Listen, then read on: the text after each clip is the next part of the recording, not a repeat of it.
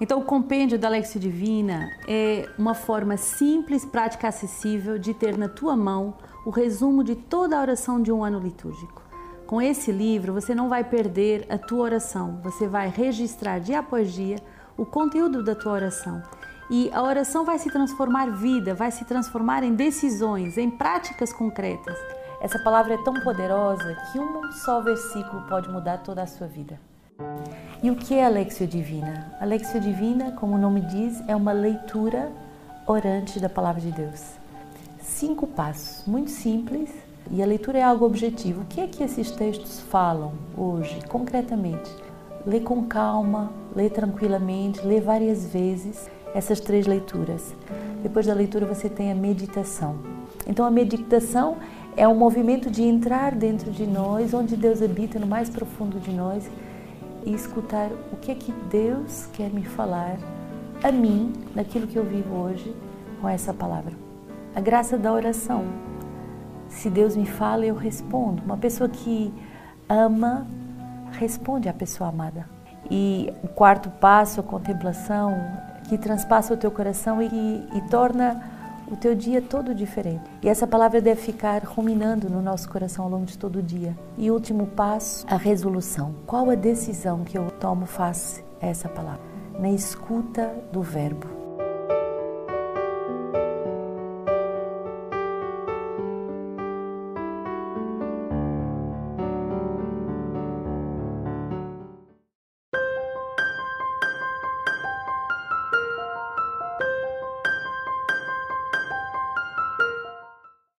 Queridos irmãos, é com muita alegria que nós nos juntamos essa quinta-feira, dia 1 de julho. Começamos um novo mês e é o mês do Festival das Famílias. Vamos dar início rapidamente a essa, essa belíssima novena de Luiz e Zélia Martin. E todas as noites teremos formação para nos prepararmos. Vai ser como um aperitivo para o grande Festival das Famílias. Não perca tempo, inscreva logo a sua família porque a comunidade está com tanta alegria preparando esse festival que vai ser um derramamento de, do Espírito Santo uma grande escola da palavra para todas as idades. Então se inscreva e, e mergulhemos desde já nessa palavra que nos é dada hoje. Quinta-feira é dia de unidade, é dia de voltar a Deus de todo o coração, é dia também de lava-pés em família, lava-pés em comunidade de vida e de aliança. Se você uh, está com a sua família, com a sua comunidade, com a sua casa de aliança, faça esse exercício de pedir perdão por todas as faltas que nós cometemos no dia a dia e essas faltas de amor, essas faltas ao, à caridade fraterna, tantas faltas que podemos cometer, mas por causa da tua palavra, Jesus, nós não queremos ficar assim, nós queremos viver uma vida de santidade. E hoje nós continuamos essa bonita história de Abraão. Hoje, um capítulo muito importante na vida de Abraão, o sacrifício de Isaac. Eh, Nosso Senhor quis testar a fé de Abraão e ver se de fato ele era o primeiro do seu coração. Quando temos filhos, quando somos casados, Deus deve ser sempre o primeiro, o primeiro. E este dia Deus quis testar o coração de Abraão, ver se de fato ele era o primeiro na sua vida. Vamos abrir a palavra de Deus, Gênesis 22, 1 a 19. Depois destes acontecimentos, sucedeu que Deus pôs Abraão à prova e lhe disse: Abraão, Abraão. Ele respondeu: Eis-me aqui. Deus disse: Toma o teu filho, o teu único, que amas, Isaque, e vai à terra de Moriá, e lá o oferecerás em holocausto sobre uma montanha que eu te indicarei. Abraão se levantou cedo, selou seu jumento e tomou consigo dois dos seus servos e seu filho Isaque. Ele rachou a lenha no holocausto e se pôs a caminho para o lugar que Deus havia indicado. No terceiro dia, Abraão, levantando os olhos, viu de longe o lugar. Abraão disse a seus servos: Permanecei aqui com o jumento. Eu e o menino iremos até lá adorarmos e voltarmos a vós. Abraão tomou a lenha do holocausto e a colocou sobre o seu filho Isaque. Tendo ele mesmo tomado nas mãos o fogo e o cutelo, e foram-se os dois juntos. Isaac dirigiu-se então ao seu pai Abraão e lhe disse: Meu pai. E ele respondeu: Sim, meu filho, eis o fogo e a lenha, mas onde está o cordeiro para o holocausto? Abraão respondeu: É Deus quem proverá o cordeiro para o holocausto, meu filho. E os dois foram juntos. Quando chegaram ao local que Deus lhe indicara, Abraão construiu um altar, dispôs a lenha, amarrou seu filho e o colocou sobre o altar em cima da lenha. Abraão estendeu a mão e, e, apanhou o cutelo para imolar o seu filho, mas o anjo do Senhor o chamou do céu e disse: Abraão, Abraão! E ele respondeu: Eis-me aqui. O anjo disse: Não estendas a mão contra o menino, não lhe faças mal algum. Agora sei que temes a, a Deus. Tu não me recusaste o teu filho, o teu único. Abraão ergueu os olhos e viu um cordeiro preso pelos chifres num arbusto. Abraão foi pegar o cordeiro e o ofereceu em holocausto no lugar do seu filho. E a este lugar Abraão deu o nome de O Senhor proverá. De sorte que se diz hoje sobre a montanha: O Senhor proverá. O anjo do Senhor chamou uma segunda vez a Abraão do céu, dizendo: Juro por mim mesmo, palavra do Senhor, porque me fizestes isso, porque não recusastes o teu filho, o teu único. Eu te cumularei de bênçãos e te darei uma posteridade tão numerosa quanto as estrelas do céu e quanto a areia que está na, na praia do mar. E a tua posteridade conquistará a porta dos seus inimigos. Por tua posteridade será abençoada todas as nações da terra, porque tu me obedeceste. Abraão voltou para os seus servos e juntos puseram-se a caminho para Bersabeia. Abraão residiu em Bersabeia. Muito impressionante essa página da Bíblia. É uma das páginas mais marcantes e que já vai nos lembrar o sacrifício do Filho que é Jesus, ele que é verdadeiramente sacrificado para nos salvar.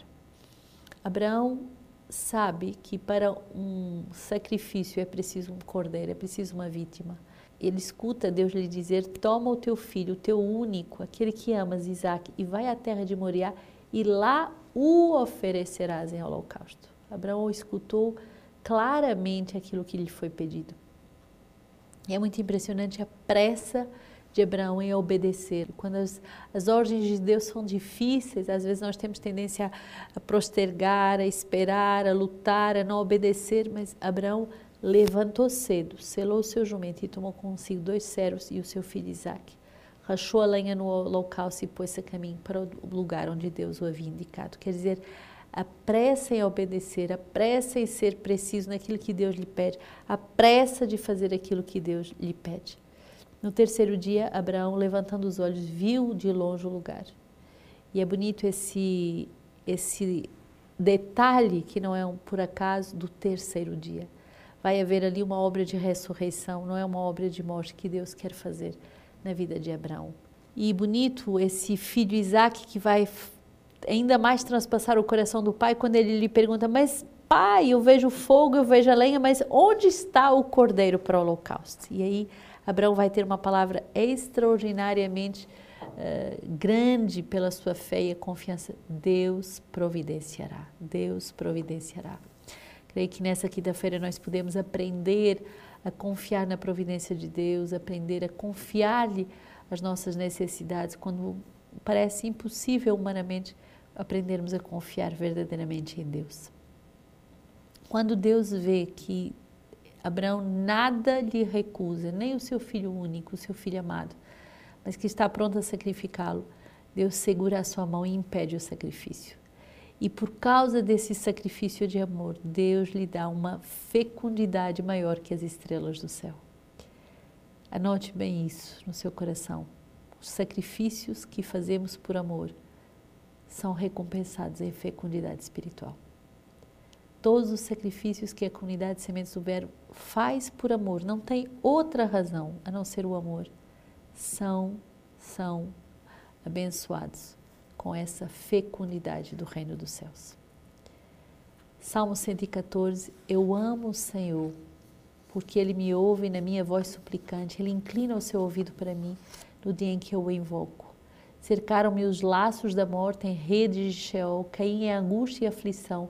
Então invoquei o nome do Senhor. Ah, Senhor, liberta-me da minha vida. O Senhor é justo e clemente, nosso Deus é compassivo. O Senhor protege os simples eu fraquejava e ele me salvou, libertou a minha vida da morte, meus olhos das lágrimas e meus pés da queda. Caminharei na presença do Senhor na terra dos vivos. Que bonito, né? Ouvir que o Senhor escuta a voz dos suplicantes, ele nos liberta de tantos perigos, de tantas armadilhas, de tantos falsos caminhos de seguimento do nosso Senhor. Mateus 9, 1 a 8. Entrando num barco, ele atravessou e foi para a sua cidade. Aí trouxeram-lhe um paralítico deitado numa cama. Jesus, vendo tão grande fé, disse ao paralítico: Tem de ânimo, meu filho, os teus pecados te são perdoados. Não vendo isso, alguns dos escribas diziam consigo: Está blasfemando. Mas Jesus, conhecendo os seus pensamentos, disse: Por que tendes esses maus pensamentos em vossos corações? Com efeito, que é mais fácil dizer: Teus pecados são perdoados ou levanta-te e anda? Pois bem, para que saibais que o Filho do Homem tem poder na terra de perdoar os pecados, disse então ao paralítico: Levanta-te, toma a tua cama e vai para casa. Ele se levantou, foi para casa e, vendo o ocorrido, as multidões ficaram com medo e glorificaram a Deus que deu tal poder aos homens. Esse Deus que nos diz: levanta-te, sai da tua paralisia, sai da tua de tudo aquilo que te torna incapaz de seguir Jesus, sai daquilo que te fecha teus maus pensamentos, no, no, naquilo que é complicado dentro do teu coração, sai, sai e uh, avança no caminho do Senhor, avança no caminho do Senhor. Hoje, como leitura patrística, uma palavra muito bonita de São Jerônimo, século V, diz assim: Entrarei no lugar no, do admirável tabernáculo. Como o servo deseja as fontes das águas, assim minha alma te deseja, ó meu Deus. Como aqueles servos desejam as fontes das águas, assim os nossos servos que se afastam do Egito e do século afogaram o faraó com as suas águas e mataram todo o seu exército no batismo. Depois da morte do diabo, desejam as fontes das águas, isto é, o Pai, o Filho e o Espírito Santo. Que bonito essa alusão de São Jerônimo dizendo que as fontes das águas são o Pai, o Filho e o Espírito Santo. Que o Pai seja dito fonte, encontramos em Jeremias. Afastaram-se de mim fonte de água viva e cavaram para si cisternas rachadas que não podem reter as águas. Sobre o filho, lemos em certo lugar: abandonaram a fonte da sabedoria, e sobre o Espírito Santo, quem beber da água que eu lhe der, dele brotará uma fonte de água que jorra para a vida eterna. Que logo o evangelista explica tratar-se do Espírito Santo nesta palavra do Salvador. Prova-se assim claramente que as três fontes da igreja são o mistério da Trindade. Que bonito! As três fontes da igreja são o mistério da Trindade. A esta Trindade aspira o fiel, aspira o batizado que diz: Minha alma tem sede de Deus, fonte viva. Não quer ver a Deus apenas de leve, mas de todo o ardor, todo abrasado em sede. Com efeito, antes do batismo, os futuros cristãos falavam entre si e diziam: Quando irei e me apresentarei diante da face de Deus? Agora obtiveram o que pediram vieram e ficaram diante da face de Deus, apresentaram-se ante o altar perante o mistério do Salvador. Admitidos no corpo de Cristo e renascidos na fonte da vida, proclamam com confiança: Entrarei no lugar do admirável tabernáculo até a casa de Deus. A casa de Deus, que é a igreja, é ela, o admirável tabernáculo. Nele mora a voz da exultação e do louvor, o ruído dos convivas. Dizei, portanto, vós que agora, guiados por nós, vos revestistes de Cristo, fostes retirados pela palavra de Deus do mar deste mundo, como um peixinho preso pelo anzol. Em nós, porém, a natureza se transformou. Pois enquanto os peixes morrem, quando retirados das águas, a nós, os apóstolos, nos, nos tiraram e pescaram do mar deste mundo, para que dos mortos passemos a vivos. Enquanto estávamos no século com os olhos nas profundezas, nossa vida se passava no lodo. Depois de erguidos das ondas, começamos a ver o sol, começamos a olhar a verdadeira luz. E deslumbrados pela imensa alegria, dissemos em nossa alma: Espera em Deus, porque o louvarei. A Ele a salvação da minha face e do meu Deus. E hoje eu quero, nesse início de mês, lhe fazer um, um pedido muito profundo eu sei que no início do mês nós recebemos o salário, né? Cada um vai que trabalha, que tem salário. E geralmente a gente já tem muitas coisas que fazer com esse valor, mas eu lhe peço, invista na sua evangelização, invista em você, invista na sua alma. Não invista apenas no seu corpo, no lazer, na comida, no, na, na, saúde. Invista, invista naquilo que é essencial, porque o que adianta o homem ganhar o mundo inteiro se perder a sua alma? E vou lhe fazer um segundo desafio. Não, não invista só em você, invista numa outra família. Escolha hoje mesmo, reze em família. E você que é comunitário de vida, a gente está fazendo exatamente a mesma coisa. Cada comunitário de vida está rezando, não só pela sua própria família, para poder inscrever a sua família, mas para inscrever mais uma família. E vamos fazer uma ponte de apadrinhamento.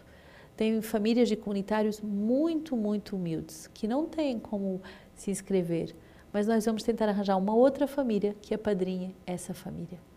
Juntos construiremos um festival de famílias na liberdade gloriosa dos filhos de Deus. Você pode salvar muitas pessoas com esse seu gesto. E você, fazendo assim, permite que a evangelização continue. Abrindo o seu coração, nós abriremos também mais e mais casas até os confins da terra, para que muitas famílias no mundo inteiro possam ser salvas. Inscreva-se no Festival das Famílias. É para você esse festival, esse bálsamo do coração de Jesus que vai salvar a sua família. Vai ter formação para todos os estados de vida, para todas as idades, adolescentes, jovens, crianças, casais, as mães e os pais também que são monoparentais, se a tua família só tem pai, se só tem mãe, não se intimide, esse festival também é para você toda a família é para ser evangelizada. E a novidade desse festival é que vai ter um festival especial de forma muito particular para os nossos avós e avós também. Momentos muito profundos de laude, de adoração, de eucaristias diárias, artes, música, teatro, dança, um concurso muito bonito de talentos em família. Você poderá viver esse festival da sua casa através do seu celular, da televisão, do nosso B-Logos, da nossa plataforma de formação. Será um festival internacional, vai ser em seis línguas Guarde a sua vaga, dia 14 a 18 de julho. Não perca esse momento tão forte para podermos ser evangelizados profundamente, a descobrirmos a gloriosa liberdade dos filhos de Deus.